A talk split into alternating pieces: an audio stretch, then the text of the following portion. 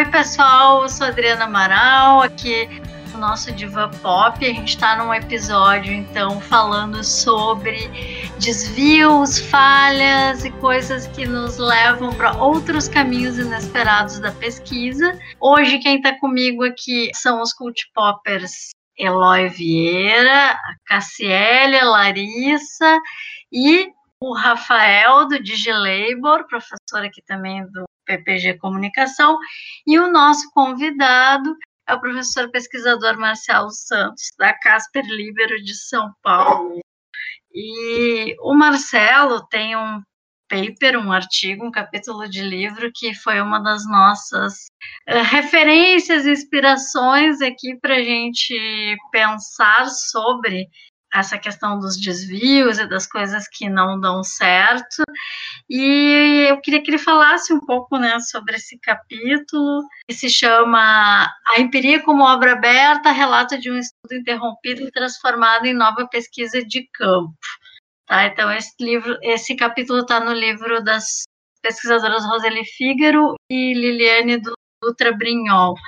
Então, Marcelo, seja bem-vindo aqui ao Diva Pop. Hoje a gente vai realmente falar um pouco sobre esses problemas que às vezes ficam só nos bastidores da pesquisa e que não transparecem. Isso. Então eu dou primeiro uh, boa tarde para você, para Adriana, para todos os membros aqui do grupo de pesquisa, para o Rafael, e digo que é um prazer estar aqui para conversar com vocês sobre esse assunto, que é um assunto que eu acho que precisa ser muito debatido por quem faz pesquisa empírica, mas que costuma ser invisibilizado, porque no geral a gente conta uh, na metodologia do nosso mestrado, doutorado, ou nos exíguos espaços que a gente tem nas publicações científicas, o que deu certo. É incomum que a gente tenha esse espaço para fazer um debate tão importante quanto esse que vocês estão promovendo aqui que é o da pesquisa que, entre aspas, dá errado, mas vamos até problematizar se é isso mesmo que acontece. Então, para resumir o que consta nesse texto ao qual a Adri se referiu, eu explico que eu vim uh, para São Paulo meio que a convite da Lúcia Santaella, com quem eu já me correspondia desde a minha graduação por e-mail. Eu vim fazer o mestrado com ela na PUC, a gente tentou o doutorado direto, mas acabou que isso não aconteceu, então entrei no mestrado. E durante a minha pesquisa, que era um estudo empírico com meninas cegas, depois de eu ter coletado os dados, feito algumas viagens, o que me custou bastante dinheiro, uh, um ano de pesquisa, depois da minha qualificação, na véspera da minha qualificação, uma professora da escola em que as meninas cegas estudavam me telefonou e contou que uma das mães tinha decidido retirar a autorização para que eu usasse os dados do, da filha dela e ela convenceu as outras mães e pais a fazerem a mesma coisa. E no termo de livre consentimento esclarecido que eu tinha usado, existia essa possibilidade de até a pesquisa ser publicada, os pais ou responsáveis revogarem a autorização para que eu empregasse as entrevistas que eu tinha feito e as fotografias que eu tinha realizado dessas meninas. Então, na véspera da minha qualificação, eu me vi sem objeto e numa situação muito complicada, porque eu pretendia qualificar e em coisa de no máximo dois meses fazer o depósito. Uh, então foi realmente uma situação muito complicada e muito distinta da que eu enfrentaria caso eu tivesse escolhido fazer exclusivamente pesquisa documental. A minha pesquisa investigava como é que a comunicação visual ela interferia ou ela influenciava na puberdade precoce de meninas, se perguntando em que medida o contato com uma série de signos visuais sexualizados que chegavam através dos meios de comunicação para meninas estimulavam a puberdade precoce que podia se verificar até fisicamente com o desenvolvimento antes daquilo que costuma ser esperado dos seios ou o aparecimento da primeira menstruação. Eu não estava descartando outras interferências como hormônios em alimentos e uma série de outras questões, de questões, mas eu queria me perguntar como é que a comunicação ou contato com certos conteúdos uh, que circulam, sobretudo na televisão, na época, a gente está falando de 2007, como é que isso interferia nessa puberdade precoce. E a minha ideia foi exatamente pesquisar meninas cegas, já que elas supostamente estariam menos expostas que as meninas que enxergam a esses signos uh, visuais transmitidos por revistas, por outdoors, por campanhas publicitárias, por telenovelas, pelo cinema, enfim. Nesse sentido, eu fiquei por um bom tempo, acho que uns seis meses, talvez mais, indo a essa escola mensalmente para coletar esses dados, fazer primeiro entrevistas exploratórias, depois entrevistas semi-estruturadas e no final até algumas entrevistas em profundidade com essas meninas cegas e eu fotografava o modo como elas se vestiam, o modo como elas posavam para a câmera, exatamente para me perguntar se isso era muito diferente das meninas da mesma idade que enxergavam. Por que, é que eu resolvi fazer esse estudo? Entre outros motivos, também porque eu tinha lido numa matéria do New York Times, e o que eu confirmei fazendo a pesquisa nessa escola, que as meninas cegas costumam menstruar com 14 para 16 anos, quando a média hoje das meninas que enxergam é 11, 12 anos, e a gente encontra meninas de 7 ou 8 anos, já aí com a menarca, que é a primeira menstruação, chegando, ou seja, tinham a mesma alimentação, viviam no mesmo ambiente sociocultural, mas alguma coisa as diferenciava, né, para que essa menstruação, ou esses seios, ou esse desejo de ser uma mulher, uma femme fatale com nove anos, se presentificasse. Daí então o estudo que eu resolvi conduzir. E como eu estava comentando no começo da minha fala, na véspera da quali quase eu recebi o telefonema da professora, enfim, dessa escola de pessoas cegas, e eu descobri que meus dados não existiam mais. Então, eu fui pensando em algumas soluções na madrugada para talvez usando todos os referenciais que eu já tinha estudado encontrar ou construir outro objeto empírico que me possibilitasse me manter próximo da questão que me interessava e fazer alguma coisa ágil. E discutindo isso na qualificação, a sugestão da banca foi a de que eu fizesse uma pesquisa com mulheres, por consequência adultas, e responsáveis por si, o que acabou acontecendo. Então, eu aproveitei todas as discussões que eu tinha feito, excetuando-se as questões circunscritas à própria definição de infância, que é extremamente movediça, adicionei questão aí da mulher ou do feminino, sobretudo numa perspectiva psicanalítica, e empreguei tudo que eu já tinha estudado sobre percepção visual, sobre pulsão escópica, que é o modo como a psicanálise entende o tipo de energia sexual que se concentra no olho, a videosfera, cultura visual, cultura televisual e tudo que está circunscrito a isso. Em um mês, eu consegui encontrar essas mulheres cegas e fui discutir com elas como é que elas construíam a autoimagem delas, já que elas não enxergam. E fui tentar investigar também como é que elas acessavam signos visuais tão importantes para construir a autoimagem, já que elas não enxergam. E para minha surpresa, eu não tinha essa hipótese de trabalho. Uh, as mulheres cegas simplesmente vivem como quaisquer outras mulheres, sabem tudo que está passando na televisão, dão importância à imagem, à moda, à maquiagem, exatamente porque hoje me parece óbvio, mas na época não era, elas estão imersas uh, numa sociedade que dá muito valor a signos visuais e as pessoas com as quais elas têm interlocução pautam muitos códigos de vida cotidiana em cima de signos visuais ou empregam signos visuais como códigos de conduta e elas da maneira como é possível acabam se adequando, se adaptando a tudo isso. Então assim, esse é um resumo da pesquisa que consta nesse capítulo de livro que vocês leram e, e, uma coisa que é muito curiosa é que esse é um tipo de objeto muito estranho, a área de, da comunicação, como ela se desenvolveu e se desenvolve via de regra aqui no Brasil, eu fui parar no programa da comunicação e semiótica por conhecer né, o histórico do programa, mas quando eu entrei em 2007 já não havia tanto espaço quanto houve em outros momentos para se estudar aquilo que a CAPES não entende que é comunicação social.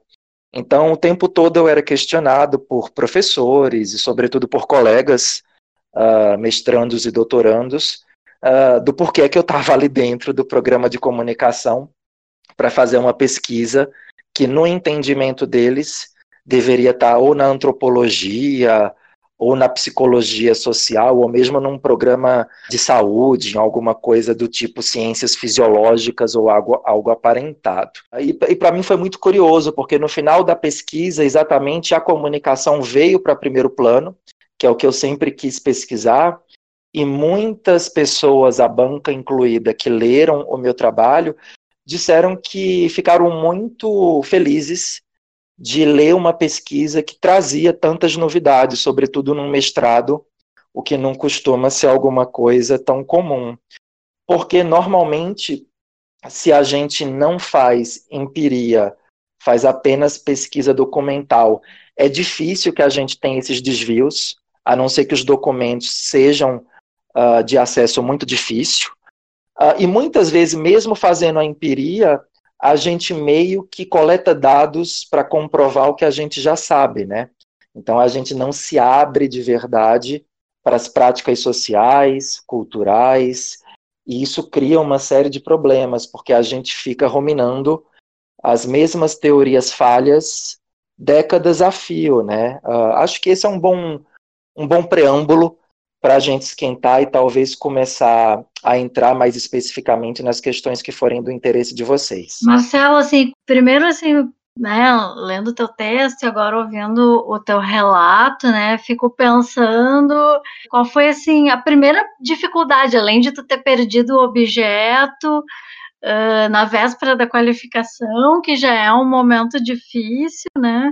Mas como é que tu vê isso, assim, como enfrentar esse tipo de, de acontecido, assim, né? Eu já tive também uma orientanda que estava estudando isso há anos atrás, um blog, e o blog sumiu, né? O blog foi retirado completamente. Daí faltava, tipo, também uns 15 dias da qualificação. Então, como enfrentar, assim? Como é que um pesquisador pode estar tá preparado, se é que a gente pode estar preparado para esse tipo de acontecimento? Eu acho que a gente tem duas estratégias possíveis, assim, de ordem mais prática, quando a gente se defronta com esse tipo de situação. A primeira é exatamente continuar a pesquisa descrevendo isso. O blog sumiu. E a partir de agora discutir ou problematizar esse sumiço do blog, que talvez desvie a gente um pouco do interesse de pesquisa, né? Serviria exatamente uma problematização como essa para trazer à baila questões importantíssimas, como, por exemplo, o acesso a documentos digitais.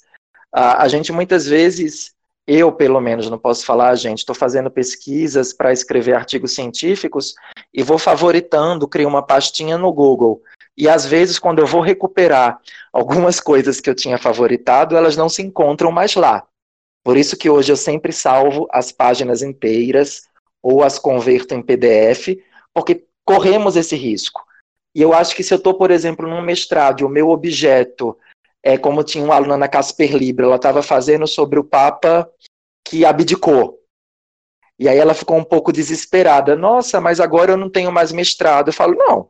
Uma das opções é exatamente você mudar um pouco o foco para a abdicação do Papa que fez o teu objeto sumir. Mais uma outra possibilidade, me parece que é essa que eu resolvi enfrentar no meu mestrado, que é se perguntar, a partir das mesmas leituras, discussões e da própria construção do objeto, seja ele empírico ou não, que foi feita, se não existe um outro objeto que, num curto espaço de tempo, dependendo do prazo que você tenha, possa ser analisado ou possa ser construído e analisado no caso de uma empiria e que te possibilite uh, preservar o teu interesse seminal de pesquisa, continuar se apropriando dos referenciais teóricos que você encontrou e, e, de algum modo não perder tanto tempo com esse esse processo de encontrar e ou de construir o objeto. No caso da entre a minha qualificação e a minha defesa, como eu tinha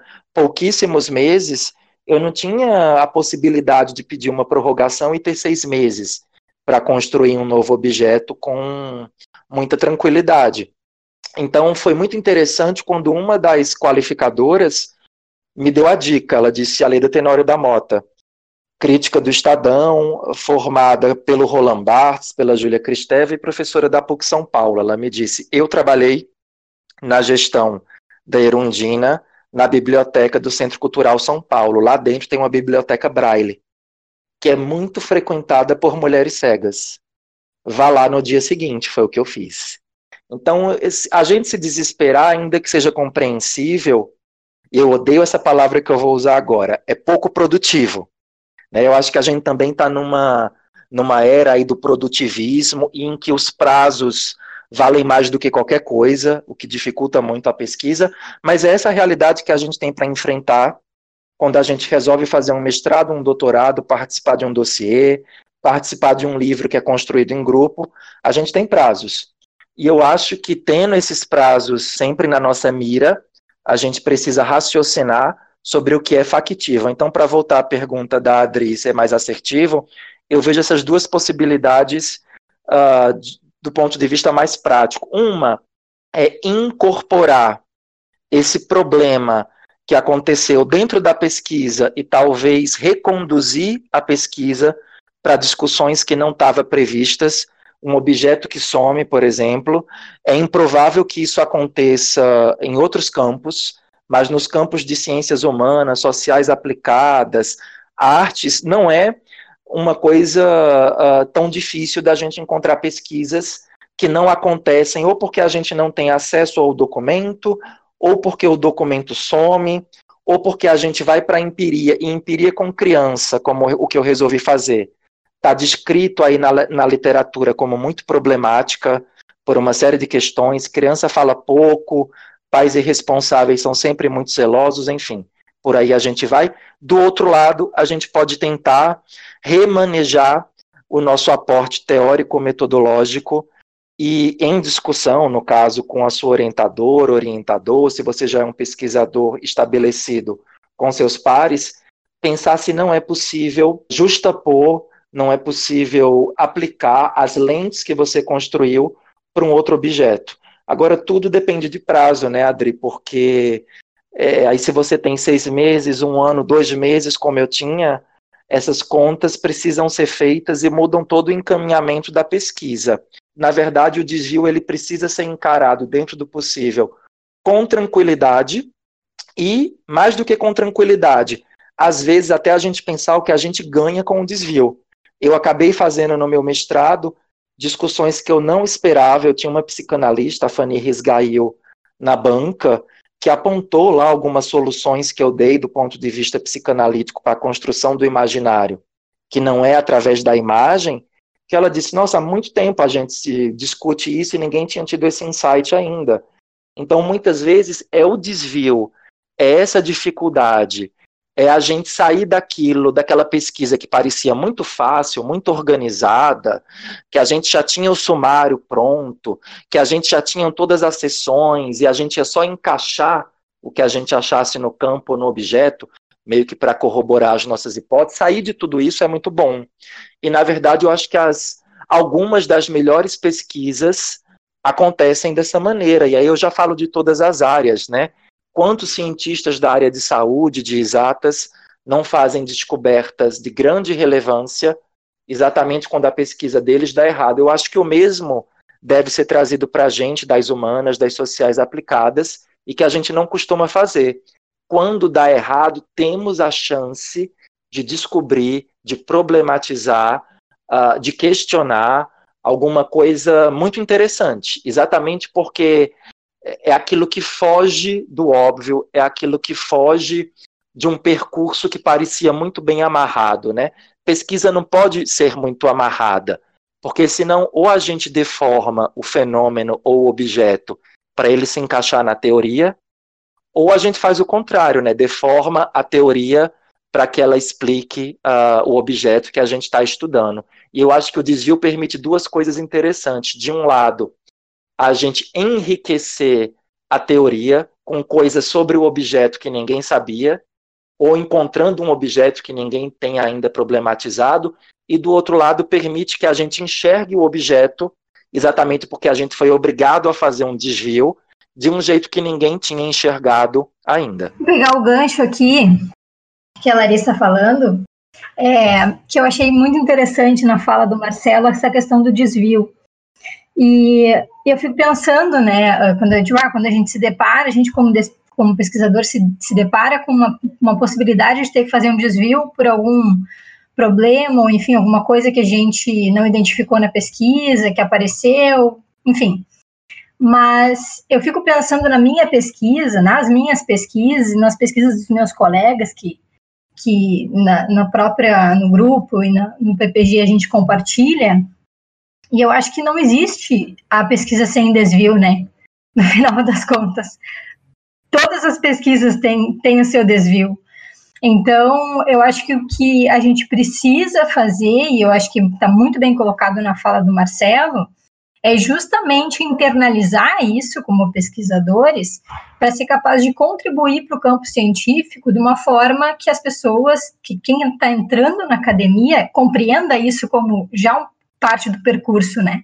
Porque o que eu vejo muitas vezes é isso, são vários pesquisadores que organizam as suas pesquisas, né? Desenham as suas pesquisas na hora que vai executar, não sai como eles esperavam e eles não sabem como fazer como dar segmento. Então, daí tem esse desespero, né? Tem, tem essas coisas que acontecem, que mexem com, com, com a produtividade, vamos lá, uh, do pesquisador.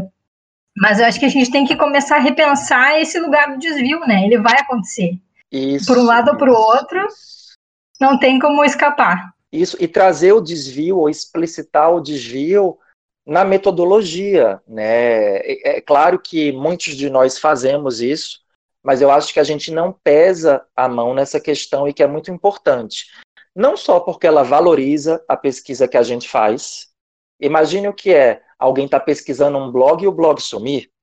Gente, isso tem que ser extremamente valorizado dentro da pesquisa que a pessoa fez, seja qual foi a solução que esse pesquisador ou pesquisadora encontrou. Isso é, a de problematizar o sumiço do blog ou a de encontrar um outro objeto.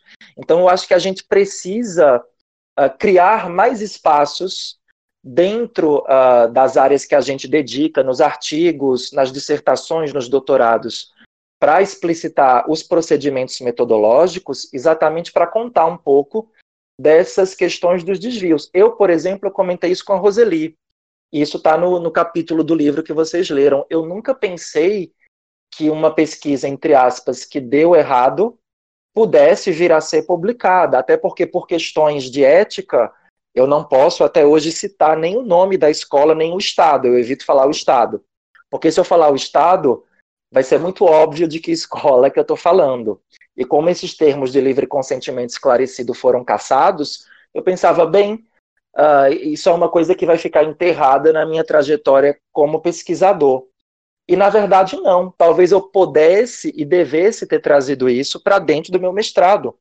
Tal, talvez ao invés de quase que forjar uma narrativa de que desde sempre eu organizei tudo para falar sobre a construção de autoimagem de mulheres cegas, eu devesse ter colocado dentro do meu mestrado o meu percurso original, contado que ele não funcionou e trazido o desvio sem maquiagem, ou não vou nem falar sem maquiagem, mas colocando o Digil no lugar que ele merece e merecia estar para explicar o resultado que eu estava entregando para a banca, não como uma salvaguarda, um salvo-conduto para um possível trabalho mal acabado, não é disso que se fala aqui. Mas é realmente para a gente explicitar o porquê que a gente está se defrontando com aquele objeto e fazendo as discussões que a gente realiza. Então, eu acho que você está coberta de razão, Larissa. Oi, gente, aqui é Rafael Groman. É, queria falar pra, com vocês que fazer pesquisa é sempre uma aventura, né? o, o antropólogo Malinowski já dizia que fazer pesquisa é se enfrentar com os imponderáveis da, da vida real. E acho que a gente acaba trazendo pouco desses bastidores da pesquisa em nossos textos, né? Nos artigos, porque cabe pouco. E, e às vezes a gente acaba jogando alguma coisa para debaixo do, do tapete, tanto em relação à pesquisa empírica, como a, a própria relação com o texto, né? o texto não é natural. A gente acaba falando pouco sobre como a gente constrói os textos. No meu mestrado, em relação à pesquisa, eu tive também uma coisa interessante. Eu queria, eu sobre jornalistas freelancers, e eu queria entrevistar alguns é, jornalistas que entrevistei, e depois queria fazer grupos focais com os mesmos jornalistas que eu entrevistei. Quando eu recebi os e-mails, e aí tinha um intervalo de uns quatro meses de diferença entre um e outro, eu queria. É, a maioria do, do pessoal ou estava cheio de, de trabalho, ou já estava em outros países, Estados Unidos era um deles, ou já não estava mais fazendo freela, ou, ou conseguiu um emprego fixo, alguma coisa assim. E que, por, por um lado, deu errado, tive que entrevistar outras pessoas que não estavam na minha fase de entrevistas o grupo focal, mas, por outro, acabou confirmando a própria hipótese inicial de que o trabalho domina a vida, a vida dessas pessoas de tal modo que, e, e, o quanto que isso é transitório, né? Então, a própria temporalidade da, da pesquisa mostrou sobre as questões transitórias no trabalho desses freelancers. Só um, tendo o gancho do Rafael, a gente teve uma, quando eu estava coordenando o projeto, né, o Music Scenes, que a gente fez junto com o pessoal da Inglaterra, então também teve esse tipo de problemática. Assim, a primeira problemática assim era a questão de dois países diferentes, né? Como é que a gente ia equalizar esses parâmetros que são completamente diferentes, cidades que têm proximidades, mas que são diferentes, né? Que é Porto Alegre e Manchester, no caso, e, e, a gente não queria fazer um comparativo, porque não era esse é, a ideia. Então, assim, até a própria construção teórica também tem um bastidor, né? Que às vezes a gente também joga para baixo do pano, né, e não discute sobre isso. Então, a, as opções que a gente foi fazendo, isso no texto, no capítulo, como a gente tinha espaço, que era um e-book e tal, a gente discorreu, assim, nas nossas reuniões, e a gente discutiu muito, assim, que quais eram os conceitos norteadores, e como que a gente foi descartando os conceitos, trazendo outros, à medida que, é, que o empírico também avançava.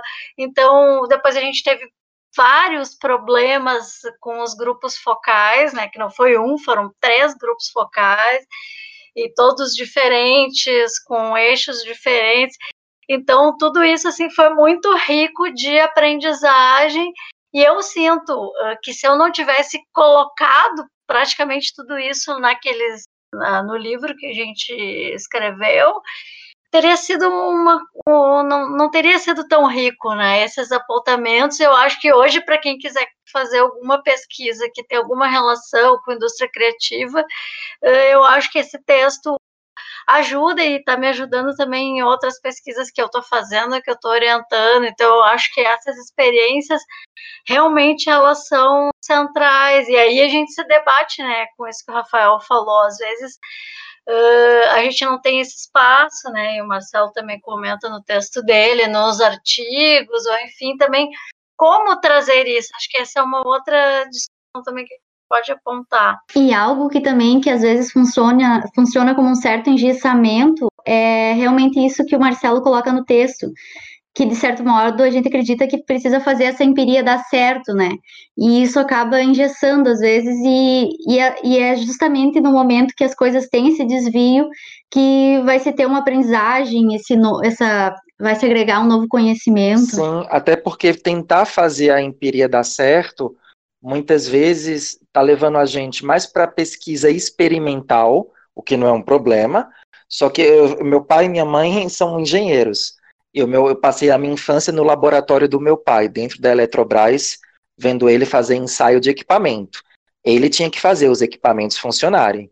Eu não tenho que fazer as pessoas funcionarem conforme as minhas hipóteses. Então, na verdade, o que eu acho que a gente tem que entender é que muitas vezes quando a nossa empiria dá errado, ou quando a gente vai no objeto uh, fazer uma análise, pode ser um objeto como um blog, um site, um site de rede social digital, por exemplo, um perfil de alguém, de um influencer, e nada do que a gente tinha como hipótese se confirma, isso é ótimo. A gente tem que acolher isso. E como a Adri estava falando, fazer uma coisa que a gente faz pouquíssimo na área de comunicação aqui no Brasil, que é questionar o cânone teórico que é construir aportes teóricos metodológicos. Eu dou aula de metodologia. Passo, claro, as metodologias básicas, mas eu falo sempre para os meus alunos. Metodologia é um processo ativo criativo. Sinta-se absolutamente convidado a pensar, para além dessas metodologias que estão nos manuais, e que muitas vezes não são as metodologias adequadas para você atingir os seus objetivos de pesquisa, se você não precisa, se você não deve, se você não pode, criar uma metodologia você mesmo. Eu fiz um sanduíche uh, num departamento de psicologia da percepção lá no Canadá. E eu fiquei absolutamente chocado com a liberdade que os pesquisadores e pesquisadoras tinham para criar metodologias, e não só para criar metodologias, para questionar teorias estabelecidas e para propor novas teorias. A gente não faz isso. Eu venho da semiótica, e uma das coisas que me afastou uh, dos meus pares, em larga medida no Brasil, é que eles fazem semiótica dos anos 60 e 70. Então, empregam categorias muitas vezes estanques, ou supostamente estanques no imaginário deles, para analisar fenômenos absolutamente contemporâneos, que não podem ser enquadrados nessas categorias. E ao invés de questionar as categorias não para dilapidá-las, mas para ajudar o próprio campo semiótico a crescer, as pessoas ficam tentando forçosamente enquadrar os fenômenos nessas listas intermináveis de classificações que a gente tem nas muitas áreas com as quais a comunicação conversa. Então, recuperando a fala da Adri, eu acho muito importante que a gente se permita questionar as teorias, pensar teorias. A gente não pode ser apenas replicador de teoria. E pegando o que a Cassiele uh, comentou agora há pouco, me parece exatamente isso, Cassiele, que é não só a gente parar de tentar fazer dar certo, como problematizar o que a gente está vendo, o que efetivamente se apresenta aos nossos olhos de pesquisador, como um objeto que precisa ser discutido, porque o entre aspas dar errado, na verdade, é a resposta do mundo, muitas vezes, para as dúvidas acadêmicas que a gente tem, ou não. Vou pegar o gancho, porque eu tive reunião de, com a supervisora aqui hoje, e foi interessante porque, assim, uh, ao longo do processo da tese, e a Adriana é, é testemunha do quanto eu mudei de objeto, do quanto eu transitei entre um e outro, do quanto eu fui para um lado para o outro que eu comecei a tese tentando falar sobre sobre fãs que fazem legendas e acabei nos memes de telenovela. E todo esse processo eu fiz questão de descrever também, né, do que do que eu encontrei, do que eu não encontrei, por que que eu mudei e o que que une todas essas mudanças, que foi uma coisa que foi apontada também na minha qualificação. Então, acho que eu também não encarei como falhas né? Eu encarei como o caminho que foi percorrido para eu chegar no objeto, para constru conseguir construir o objeto que eu estou construindo agora. E ainda assim, eu acho que também a, a gente, enquanto pesquisadores, principalmente quem está muito ligado com internet e com cultura pop, acho que tem um pouco mais de liberdade, talvez, do que quem vem da semiótica, por exemplo, para testar, para botar a cara assim mesmo, dar a cara a tapa. Porque a gente lida constantemente com novos objetos e com coisas que tensionam a teoria. Então, acho que até essa coisa de, de tensionar as categorias teóricas né, que a gente vem encontrando é uma coisa que acaba ficando no, no nosso dia a dia, praticamente, assim. E que, ao mesmo passo que é um problema, digamos assim, né, é um, que é um desafio, eu acho que é também o que faz com que a gente tenha vontade de continuar pesquisando esse tipo de objeto, ou, ou, esses tipos de objetos tão dinâmicos, tão diferentes. Eu tive uma dificuldade muito grande quando, logo que eu comecei, né, decidi que eu queria fazer o mestrado e comecei a, a trabalhar nos, nos projetos para submeter para os PPGs, a maior dificuldade que eu tinha era ir atrás das pesquisas assim que eu, que eu achava que tinham a ver com, com o que eu queria pesquisar, o que eu queria investigar, e tem muitas lacunas na questão da metodologia, né? Então, esse negócio do, do percurso que o Eloy comentou acaba, acabava sendo meio que omitido nas pesquisas de uma forma geral, assim, que eu via, então, assim, ah, a pessoa está lá descrevendo sua metodologia, e aí, ah, aí eu entrevistei 40 pessoas, e eu ficava pensando, onde é que saíram essas 40 pessoas, né? Será que a pessoa entrevistou aleatoriamente? Será que a pessoa eram eram uh, conhecidos ou não, né? De, de onde é que saiu? Será que foi online? Será que foi pessoalmente tal?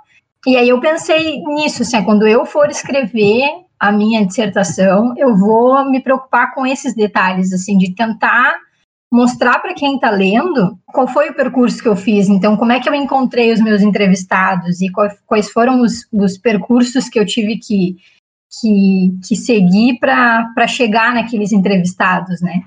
E eu acho que isso é uma coisa que no final a gente acaba às vezes, uh, acho que não é por, por uma questão intencional essa omissão, é porque realmente a gente às vezes tem outras coisas que a gente julga que são mais importantes. Só que isso é a base, né? É o que vai ficar registrado lá da tua pesquisa.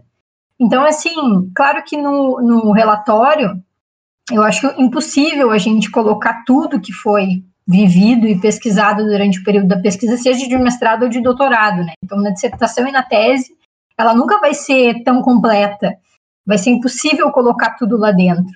Mas a gente tem sim que se preocupar em, em contar de uma forma mais descritiva, e dessa de forma mais descritiva a gente também consegue fazer uma análise muito mais crítica, né?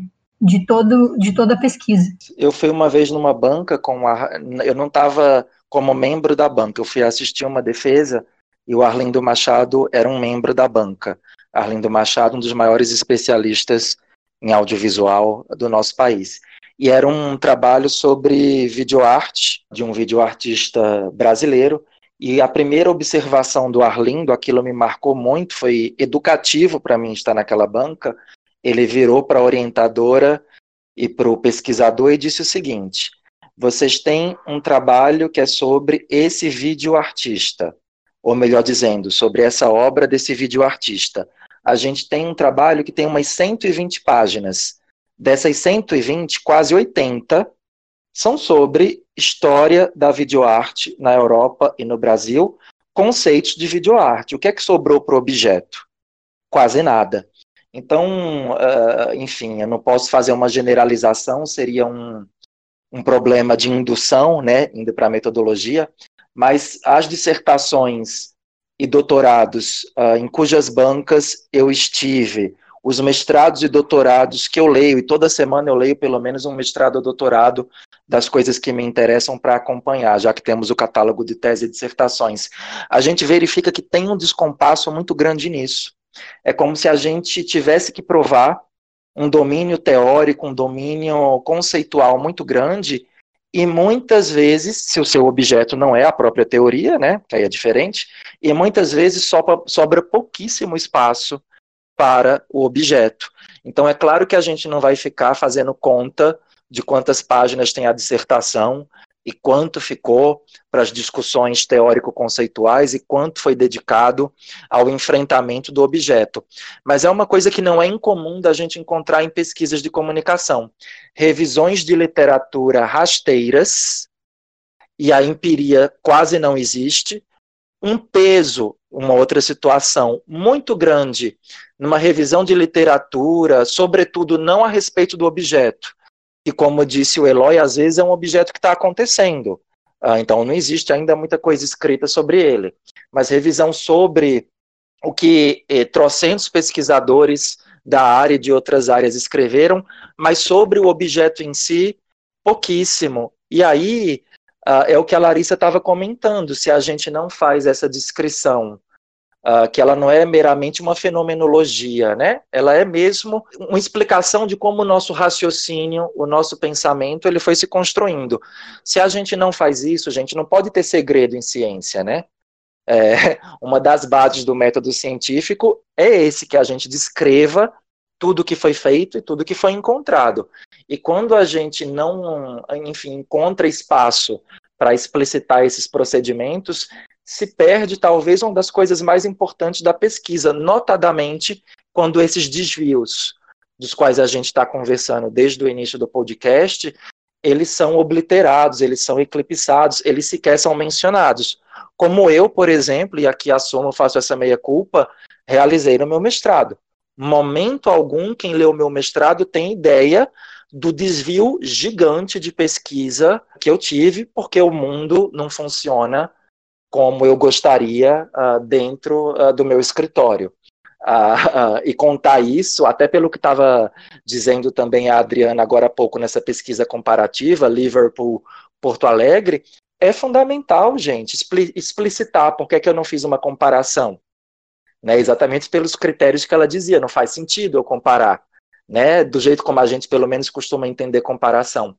Então, a gente tem que pesar talvez um pouco menos a mão nessa nessa verborragia conceitual que a gente tem, né? jamais desprezar o conceito, pesquisa científica sem conceito não existe, mas é realmente colocar um acento naquilo que é a novidade na contribuição da nossa pesquisa para a área, que no geral vai vir, mesmo que ela seja conceitual, a partir do acento que a gente coloca na nossa metodologia e, por consequência, na construção e no enfrentamento do nosso objeto, seja ele teórico, seja ele empírico. Acho que tudo isso tem muito a ver com a questão do rigor científico, né? No final das contas, porque eu acho que quando a gente fica inseguro se, ah, será que o, o, a metodologia que eu, que eu construí, né, que eu, que eu desenhei, que eu apliquei, será que ela está será que ela está correta? Será que a banca não vai achar furo, não vai questionar, né, como se isso fosse um problema? Uh, daí omite e acaba assim para manter tentar manter o rigor científico. Só que na verdade o que acontece é justamente o contrário, né? É nessa omissão que a gente perde o rigor. Então, eu fico muito feliz, assim, de, de, de saber, assim, que no PPG onde eu estou inserida, eu vejo isso acontecer, e agora com, com o depoimento do Marcelo, de outros professores que eu convivo de outras áreas e de outros programas, existe essa, esse incentivo para que os alunos saiam do manual de, de método, né, que eles, que eles consigam ser capazes de, de questionar e de construir seus próprios métodos e as suas próprias metodologias. Porque no final das contas, é isso aí, isso é a pesquisa, né? Eu acho também que tem outro ponto assim que é importante, é que isso também colabora para uma certa desmitificação da academia, assim, mostrar esses erros. Porque, sei lá, né, eu, eu posso citar um caso de um conhecido meu que era da área de bioquímica, né, fazer doutorado com isso, Aí ele falando dos reagentes, que aí não chegava, aí atrasava, e aí dava problema com, nos resultados lá, no impacto dos resultados. Uh, e aí parece que só essas ciências biológicas, exatas e tal, que lidam com esse tipo de coisa, é que tem esse tipo de erro, né? Muitas vezes eu pego coisas da nossa área e fico, nossa, tudo perfeito, né? Tá toda a pesquisa ali redonda, e isso traz um, uma certa inatingibilidade, parece assim, não, nunca vou conseguir fazer isso. Então, também é uma forma de legitimação de poder fazer isso. É, e eu vejo de uma forma diferente, né, mais próximo do Marcelo, todo mundo está comentando, que eu acho que expor isso é justamente trazer uma realidade e fazer também com que as pessoas entendam que a metodologia não é esse bicho de, de sete cabeças. Eu trabalho muito também, tenho trabalhado no tentado, né, no TCC, na medida do possível, que às vezes, ah, quero fazer questionário, fazer entrevista, e eles começam a se deparar, ah, mas fulano não respondeu, ah, mas a entrevista por e-mail, por, por WhatsApp, por... Né, teve um caso agora da Carol, que defendeu a tese, né, e ela, o método trabalhava com uma adaptação do método biográfico, que vem da sociologia, e que é um método de entrevistas longas, enfim, tem toda uma, uma problemática em relação. E uma das entrevistadas assim, bateu o pé com ela que não queria fazer presencial, que queria que fosse por WhatsApp. Né? Depois de muito depois de muito debate, eu disse: "Não, Carol, faz com ela". E justamente essa foi uma das entrevistas que acabou tendo que ser cortada, Só que eu pedi para a Carol problematizar, então, na tese, esse, esse corte, porque justamente comprovou que, da forma como ela tinha desenhado, com as entrevistas face a face, longas e tal, que é um método que tem um pouco a ver com psicanálise, uh, não trazia né, a, a, a, o livro né, da, dessa entrevistada funcionou melhor para trazer as questões de memória do que essa entrevista por WhatsApp. Então, às vezes, até o, não vejo assim, o que dá errado, né? Vamos botar esse dá errado entre aspas mesmo. Né? Sim, até porque é, eu aprendi isso como jornalista, eu até cito isso no, no texto do livro. Uma vez eu estava na redação na TV Globo e uma colega minha, muito experiente, editora do JN por muitos anos, ela falou assim para mim: desconfie do repórter que sai pautado, sai com a produção toda feita e encontra exatamente os personagens para corroborar tudo que está na pauta. Eu, mas por que desconfie? Ela, porque é esquisito. O mundo não funciona como a gente imagina na reunião de pauta. O mesmo, sem tirar nem pôr ipsilíteres, vale para pesquisa científica. É um pouco aquilo que a, Lari tava falando, a Larissa estava falando também.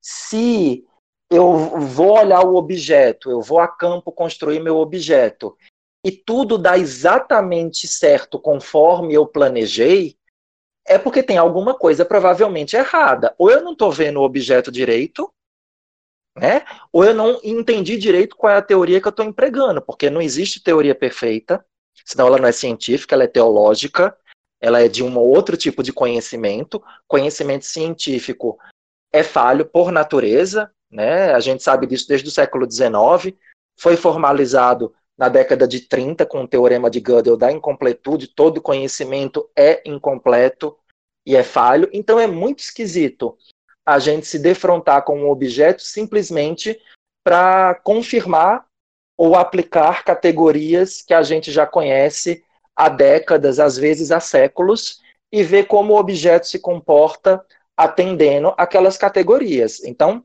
eu acho que muitas vezes isso acontece ou porque a gente não compreendeu a lente teórico-epistemológica que a gente está querendo usar para enquadrar, para avaliar aquele objeto, ou porque a gente realmente não está fazendo o dever de casa e olhando o objeto direito. Talvez essa fala da Adriana, agora há pouco, uh, seja muito redentora, no sentido de realmente a gente parar de chamar de desvio ou de erro, porque isso faz parte do próprio processo científico.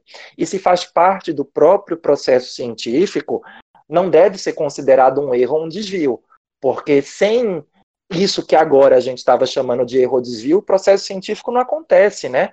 A gente fica diante de um processo de conhecimento que é de uma outra ordem. E realmente a gente acaba transformando muitas vezes teorias que já foram científicas quase que em teorias ou em perspectivas de conhecimento teológicas, né?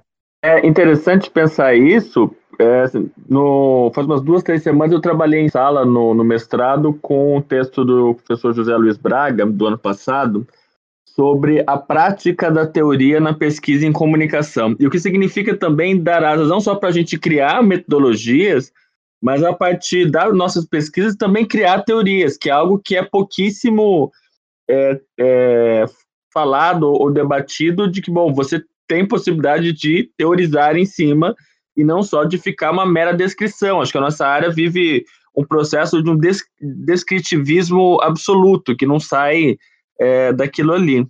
Tem uma, uma reflexão interessante que eu tinha pensado esses tempos, é que eu tinha ficado muito parado uh, no, em relação ao, a que metodologia empregar para poder conseguir dar conta dos objetos que eu estava construindo agora. E uma coisa que me ajudou na real foi voltar um pouco para minha experiência no mercado.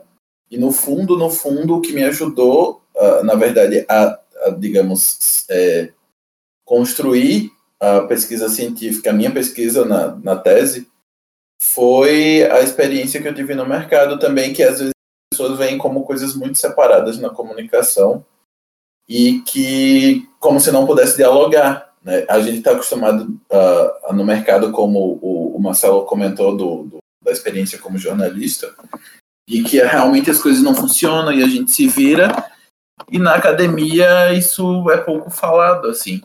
E eu acho que essa, esse insight que eu tive em relação à minha própria experiência, eu acho que foi muito interessante. Até comentei isso com a Adriana também, comentei isso na terapia, inclusive, e de que a gente precisa também ter esse olhar é, focado na pesquisa, mas que ele consegue ir além da pesquisa, né? Que absorver essas experiências é, externas e tentar ouvir é, o que a realidade traz para a gente, não só ao contrário, né? Não só a gente tentar compreender a realidade, mas deixar que ela também traga algumas coisas para a gente, alguns problemas, algumas coisas para a gente conseguir ir adiante. Isso. Eu, eu tive, Eloy, por muitos anos, empresa de pesquisa de mercado. E eu sou super contra, a não ser que você tenha muito dinheiro, se fazer pesquisa quantitativa na área de comunicação. Ou a não ser que você vá trabalhar dentro de um grupo muito específico. Porque até hoje eu me espanto, porque eu tive pesquisa de mercado, atendia Twitter, atendia clientes uh, multinacionais, Latinoamérica inteira. E eu me espanto quando eu vejo colegas doutores fazendo pesquisas quantitativas dentro de lista de compós, dentro de página de Facebook, a não ser que o teu, os teus sujeitos né, realmente se, se confundam, sejam, por exemplo, estudantes ou pesquisadores de pós-graduação no Brasil, ok rodar uma pesquisa quantitativa lá, mas pesquisas genéricas, do tipo consumo de fake news por WhatsApp e outras coisas. Para fazer pesquisa quantitativa, a gente tem que trabalhar com isso no mercado de um modo muito sério trabalhar com generalização estatística, como é que com 2.500 pessoas o Datafolha sabe, ou o Ibope sabe com alguma precisão, como é que o brasileiro vai votar?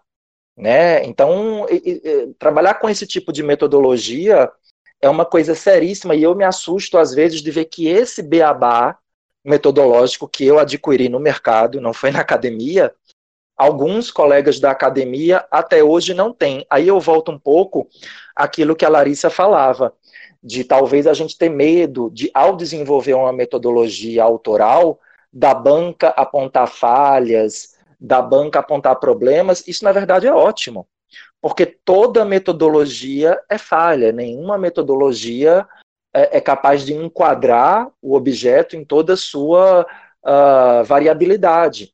Uh, por isso que a gente tem que colar muito bem metodologia com objetivo de pesquisa. Eu posso acionar uh, infindáveis metodologias ou criar para problematizar um objeto. Mas qual é o meu objetivo? E aí, uh, eu acho que não, o problema não é a metodologia ser falha, é exatamente quando ela parece que não tem falha nenhuma. É a metodologia perfeita. Eu, como pesquisador, como cientista, ou como pesquisador do mercado que ainda sou, eu desconfio da metodologia que aparentemente não tem falha, que entrega tudo. Eu lembro numa aula da Santa Ela, ela contando que a editora Abril a contratou para uma consultoria e queria que ela explicasse porque uma capa da revista Nova com a Letícia Sabatella, que era uma capa linda, a Letícia Sabatella está com uma maçã na mão, cheia de significado, tinha vendido muito menos que uma capa da Angélica. E a Santa ela falou: olha, não é a semiótica que vai te responder isso. Você tem que fazer um estudo de recepção com as tuas leitoras. Não adianta eu investigar os potenciais semióticos da capa sem saber se esses potenciais estão se atualizando na mente das intérpretes, que são as leitoras da revista. Quando a Santella fala isso, ela expõe o quê? Uma limitação da semiótica toda metodologia tem as suas limitações. A gente tem que ter isso muito em mente. E é por isso que a gente não precisa ter medo de criar metodologia. Também não é que a gente vai criar simplesmente por estar criando alguma coisa, por um desejo meio que pueril ou infantil autoral. Mas a gente precisa se permitir criar sabendo que mesmo as metodologias que estão estabelecidas são falhas dependendo do que você deseja saber sobre o objeto. Ou, no sentido também que a Adri contou da orientanda dela, que viu que por WhatsApp não dava para fazer história de vida, né?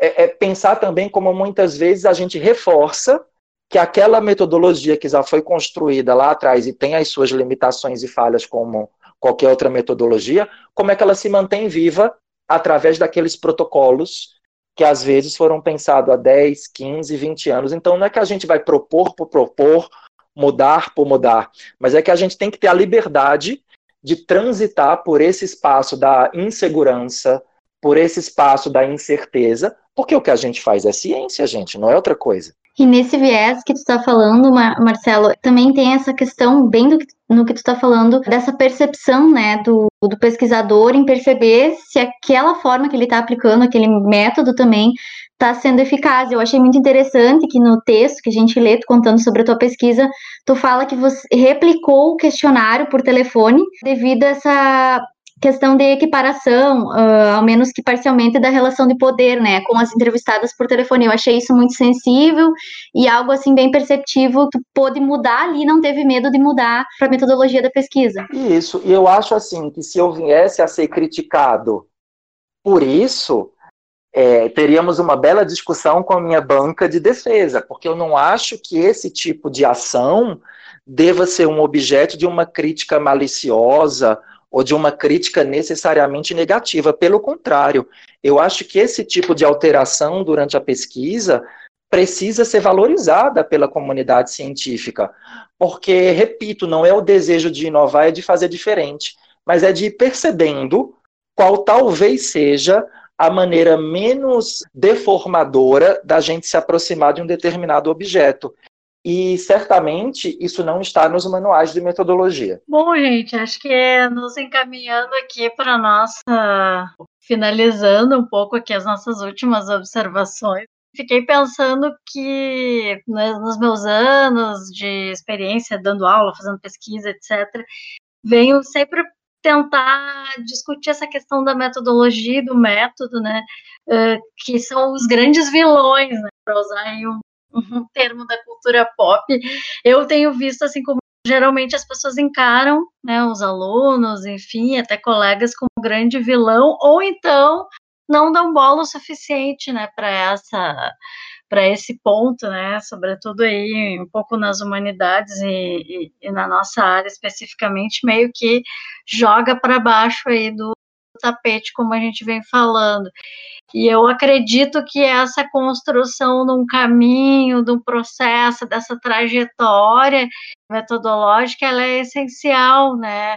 Até pensando por esse lado, vendo agora toda essa questão da pandemia, da, da, do coronavírus, etc., que nos faz estar tá gravando aqui à distância, e vendo que a divulgação científica também acaba sofrendo, porque as pessoas, claro, as pessoas comuns, né, não têm como ter acesso a esse tipo de conhecimento, eu acho que a gente também falha um pouco em trazer, assim, quais são esses parâmetros, por que, que aqueles estudos são válidos, e fica muito na, na carteirada do, ah, né, sou pesquisador, enfim, mas por que, que aquilo faz sentido ou não faz sentido, quais são as limitações daquele estudo, né, eu acho que isso até uh, nos atenta para pensar essa construção do conhecimento, né, como um todo e essa, essa ideia, né, que a gente até tem aqui no podcast da popularização da ciência.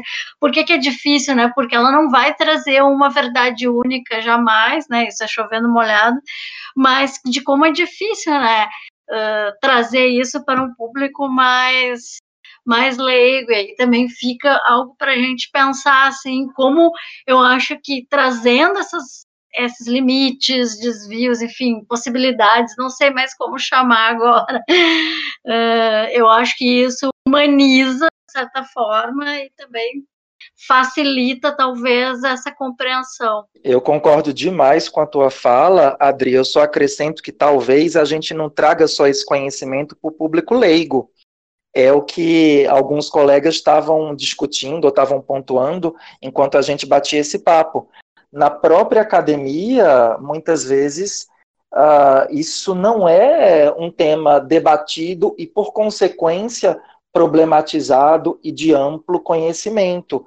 E eu não falo só de uma iniciação científica, de um aluno de mestrado ou mesmo de doutorado.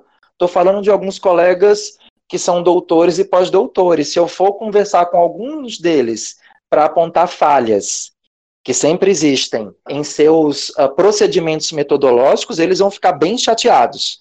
Né? Como brinca um colega meu de departamento que você conhece bem, o Luiz Mauro, todos nós temos os nossos autores de pelúcia.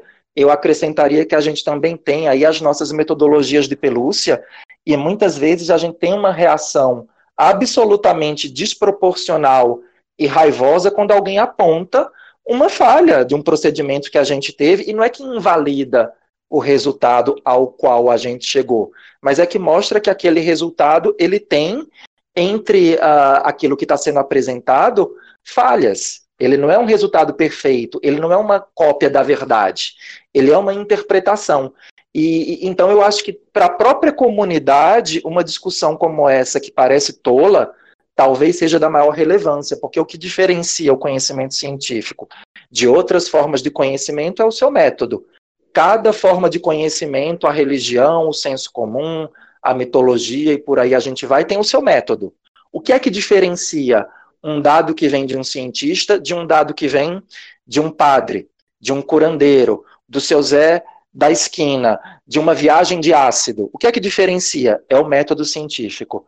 Então não tem como a gente escapar disso. Eu acho que a gente dá pouquíssima atenção para isso em relação ao grau de importância que essas discussões precisariam ter. Talvez ao invés de ficar nesse fetiche de qual é o objeto da comunicação, a gente devesse gastar mais tempo se perguntando como é que a gente pode conhecer esses objetos. Concordo. Quem mais quer fazer um último comentário? Só para fechar, então, eu acho que é nosso papel como pesquisadores dar atenção para esses processos mais descritivos da pesquisa, principalmente uh, no que diz respeito a, aos processos empíricos, mas também que o pesquisador perceba que quanto mais ele falar sobre o lugar dele como pesquisador na pesquisa, mais fácil vai ficar para o leitor entender isso também. Então, assim, se eu cheguei nessas conclusões, se eu cheguei ne nesses apontamentos, nessas inferências, foi porque eu estou falando desse lugar, eu estou, eu analisei essas pessoas, eu analisei esse, esse fenômeno. Então, acho que fica muito mais fácil para quem está lendo o teu trabalho conseguir entender isso, né? Afinal de contas, a pesquisa ela é uma prática social, e é isso que eu acho que a gente, às vezes, na loucura do prazo, da, da BNT, da formatação, da formalização da pesquisa, acaba esquecendo. Eloy, quer fazer um último comentário aí para fechar? Eu acho que é só interessante da gente também perceber uh, esse tipo de coisa enquanto pesquisador e também a nível pessoal, assim, eu acho que no, no meu caso em específico tem sido o, o doutorado tem sido uma experiência também de desconstrução né, do que vinha sendo construído as, nas outras etapas né, da, da minha formação acadêmica, porque eu tinha exatamente essas coisas da metodologia e da epistemologia tudo como grandes vilões, quando na verdade são os que as coisas que mais ajudam o pesquisador a, a crescer, né, a desmistificar essas, os processos de trabalho acadêmico. E eu acho que também tentar trazer essas, esse aprendizado e conseguir dialogar com a realidade, né, para não ficar também só um debate dentro da própria academia. Bom, gente, então agradeço aqui a, a presença de todo mundo, né, a telepresença do Marcelo Santos, professor do PPG de Comunicação da Casper Libero, a Larissa Beco, o Eloy, a Cassiele, que são membros aqui do Cult Pop. E fiquem com a gente, qualquer coisa, mandem e-mail se tiverem mais sugestões, dúvidas para a gente debater, né? grupopop.gmail.com, entrem lá no nosso Instagram, no Facebook. Enfim, a gente segue conversando, fiquem em casa né? Nós estamos todos em casa aqui, estamos aguardando então os comentários seguintes.